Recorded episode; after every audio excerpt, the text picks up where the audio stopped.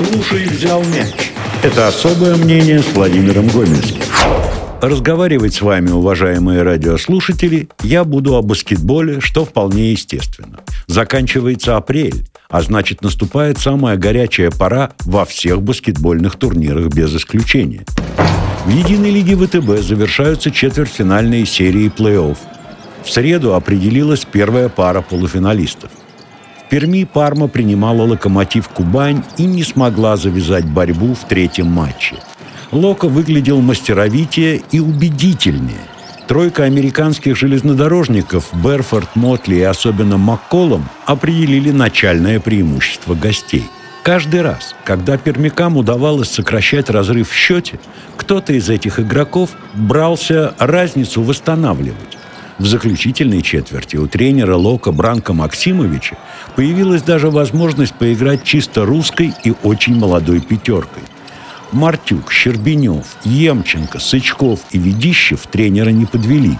Это очень талантливая и перспективная группа молодежи. Парма должна в межсезонье задуматься о решении задачи. Во-первых, по углублению ротации и улучшению качества состава. Все-таки Воронов, Забелин и Лиходей уже возрастные баскетболисты, а равноценных замен им не видно в этом составе. Счет третьего матча в этой серии 78-96, естественно, в пользу «Локомотива». Счет серии 3-0. И то, и другое вполне закономерно с моей точки зрения. Вообще, во всех четырех парах четвертьфиналистов, мне кажется, команды, которые заняли места с первое по четвертое, имеют значительное преимущество. Руководство Единой лиги ВТБ разумно и правильно составило расписание игр плей-офф – а это позволило нам, зрителям, сразу после игры в Перми, перенестись в Нижний Новгород и насладиться третьим матчем серии ЦСКА «Нижний». Армейцы всегда играли с Нижним Новгородом с плохо объяснимым натягом. Второй матч в Москве был выигран чемпионом с преимуществом всего в два очка. Игра в Нижнем не стала исключением. Хозяева открыли счет и ушли вперед, доведя свое преимущество аж до 8 очков – ЦСКА только в конце первой десятиминутки сумел приблизиться к сопернику. Было очень заметно, как не хватает тренеру Зорану Лукичу его опытных, но травмированных разыгрывающих Стребкова и Хвостова. Уж если такие снайперы, как Бабурин и Михаил Кулагин, вынуждены были жертвовать своими атакующими талантами ради розыгрыша мяча в позиционных атаках, понятно, что это снижало результативность отлично смотрелись на площадке Остапкович, Торопов и Чадов. Но в современном баскетболе, быстром и атлетичном, невозможно добиться успеха без качественной ротации. ЦСКА долго запрягал, но в заключительной четверти все-таки быстро уехал к победе. Особенно хороши были Уэйр, Милутинов, Швед и Клайберт. Нижний уступил 64-78 в вполне достойной борьбе. Теперь полуфинальная серия ЦСКА и Лока.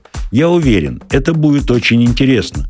Причем у краснодарцев, с моей точки зрения, есть те козырные тузы в колоде, которые могут помочь сделать эту серию особенно острой. Кстати, я абсолютно уверен, что в другом полуфинале встретятся питерский «Зенит» и казанский «Уникс». Вот это тоже будет отличный баскетбол, не пропустите его. Это особое мнение с Владимиром Гомельским. В четвертьфинальных сериях Национальной баскетбольной ассоциации в конференциях нешуточная борьба в большинстве пар. С сухим счетом 4-0 завершилась только одна серия. На Востоке Бостон уверенно переиграл Бруклин. Общая разница забитых и пропущенных мячей в четырех играх всего-то 18 очков, так что представьте, какая была борьба. Но Бостон выиграл все концовки. Не потерял из-за перебора персональных замечаний ни одного игрока. Умело использовал все слабости соперников при игре Бруклина в защите. Я бы выделил самых стабильных игроков Бостона, отличившихся во всех четырех матчах. Это в первую очередь Джейсон Тейтум, легкий форвард, Джейлен Браун, атакующий защитник, и Маркус Смарт, разыгрывающий. Все они проводили на площадке по 35-36 минут в каждой игре. Набирали очки и делали подборы, но самое главное, они пахали в защите. А у Бруклина вылезли на поверхность все ошибки менеджмента, допущенные и перед сезоном, и по его ходу. Кевин Дюрант, естественно, это машина по набиранию очков. Но хоть от каких-то обязанностей такого немолодого игрока нужно освободить. А то он и лучший снайпер, и лучший на подборе, и больше всех ассистов раздает. Кайри Ирвинг, безусловно, суперталантливый игрок с уникальной техникой. Но стабильность его действиям на паркете абсолютно не присуща. А уже обмен по ходу сезона Джеймса Хардена на Бена Симмонса, который так ни разу и не вышел на площадку, это вообще ни в какие ворота не лезет. В следующем раунде Бостон будет играть с Милуоки Бакс. А в своей четвертьфинальной серии против Чикаго Буллс э, Милуоки был, может быть, чуть-чуть удачливее – Э, это выразилось в том, что два лидера стартовой пятерки Чикаго, разыгрывающий Каруса и атакующий защитник Зак Лавин, получили травмы и в пятом матче не могли выйти на площадку. Вот Милуоки довел этот матч до победы, несмотря на активное сопротивление гостей. Милуоки играл пятый матч у себя дома. Ну и, конечно, следует сказать, что, несмотря на потерю Криса Миддлтона, а, Янис Адатакумба вполне справился с ролью лидера, каждом матче набирал 30 плюс очков, и вообще до сих пор непонятно, есть ли в Национальной баскетбольной ассоциации хоть в какой-то команде игрок, который в защите может остановить Адатакумба. Мне кажется, что такого игрока нет. Еще один завершившийся четвертьфинал на Востоке – это Майами Хит против Атланты Хокс. То, что лучшая команда конференции Майами переиграла восьмую команду со счетом 4-1, неудивительно. Несмотря на то, что Майами по ходу сезона очень страдал от травм ведущих игроков, к плей-офф и Батлер, и Адебайо, и Аладипа вернулись и свой внушительный вклад в командную победу внесли – Хит дважды разгромили Хокс дома в первых двух играх.